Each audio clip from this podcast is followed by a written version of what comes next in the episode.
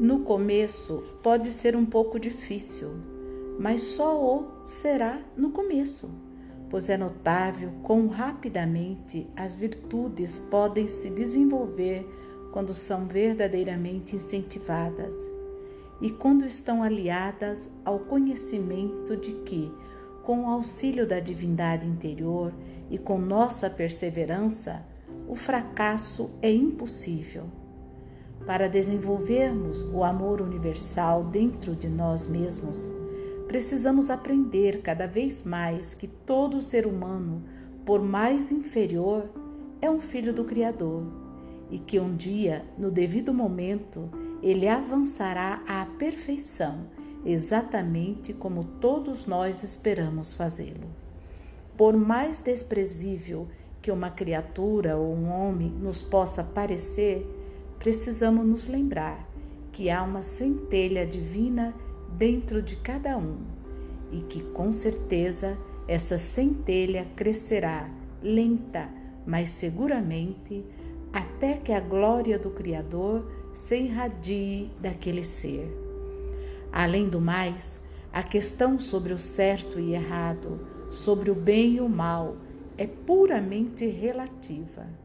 O que é certo na evolução natural do aborígene não o é para uma pessoa mais culta de nossa civilização. E de modo semelhante, o que podia muito bem ser uma virtude para nós pode ser inadequado e, portanto, errado para alguém que atingiu o estágio do discipulado.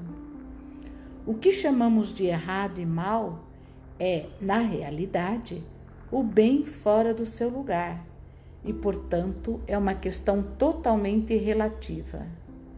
Também o é o protótipo de nossas concepções idealistas.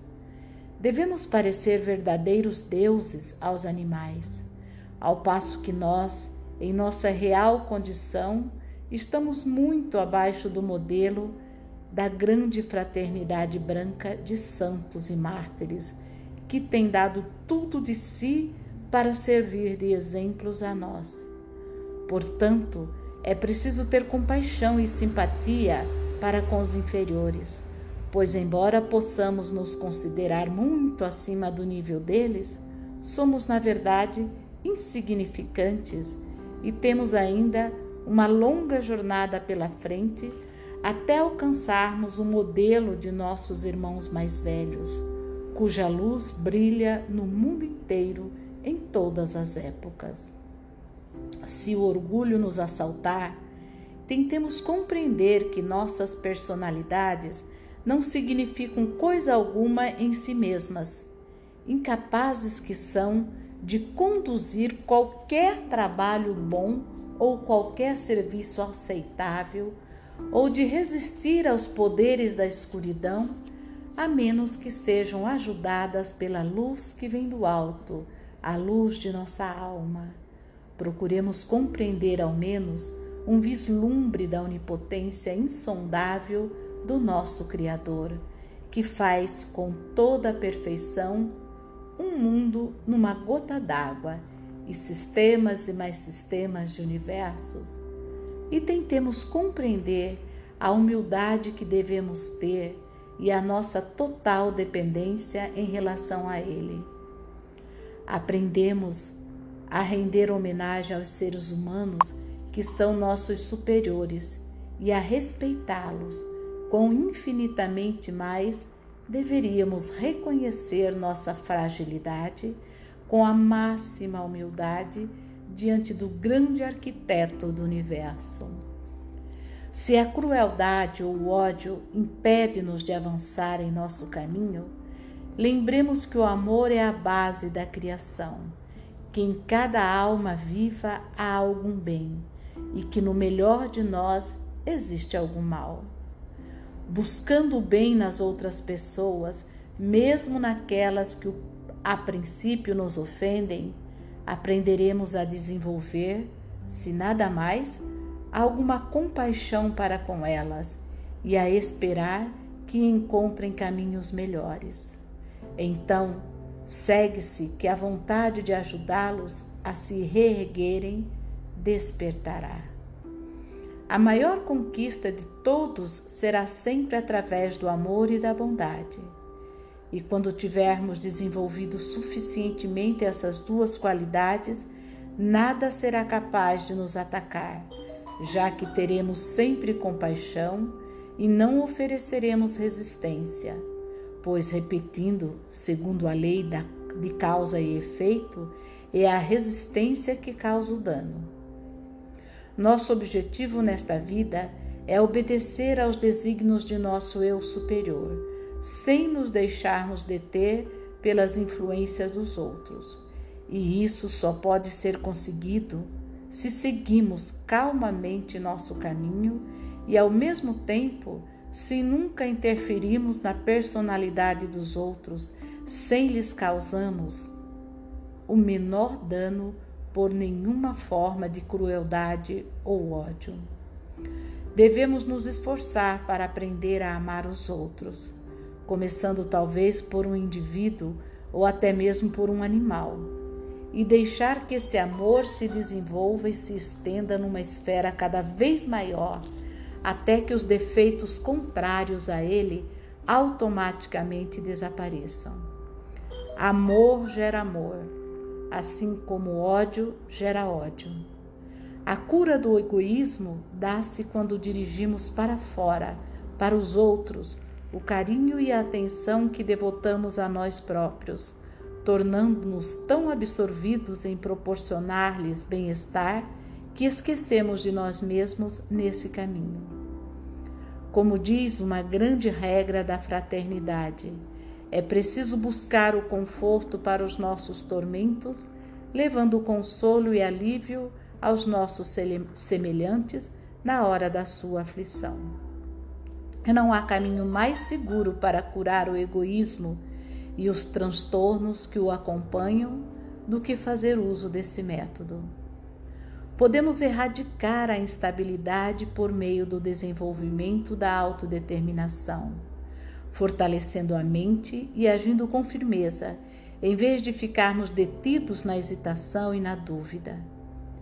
Mesmo que possamos cometer erros no começo, Sempre é melhor agir do que perder uma oportunidade devido à indecisão. A determinação em breve crescerá. O medo de se lançar na vida desaparecerá e as experiências adquiridas conduzirão nossa mente a um maior discernimento.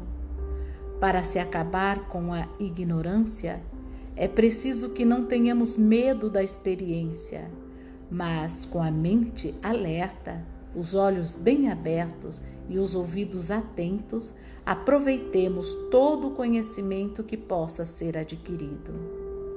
Ao mesmo tempo, precisamos nos manter flexíveis no pensamento, para que ideias preconcebidas e convicções anteriores não nos privem da oportunidade de adquirir novos e mais amplos conhecimentos. Devemos estar sempre prontos a expandir a mente e a abandonar qualquer ideia, por mais arraigada que ela esteja. Se encontrando-nos numa experiência mais ampla, uma verdade maior se revelar. Como orgulho, a ambição é um grande obstáculo para o progresso, e ambos devem ser implacavelmente eliminados. As consequências da ambição são realmente graves, pois ela nos leva a interferir no desenvolvimento da alma de nossos semelhantes. Devemos compreender que todo ser está aqui para evoluir, segundo os desígnios da própria alma e exclusivamente dela, e que cada um de nós nada mais deve fazer que encorajar o irmão a prosperar. Devemos compreender que todo ser está aqui para evoluir segundo os desígnios da própria alma e exclusivamente dela, e que cada um de nós nada mais deve fazer que encorajar o irmão a prosperar. Devemos ajudá-lo a ter esperança e, se estiver em nosso alcance, ampliar seu conhecimento e suas experiências terrenas para que possa progredir.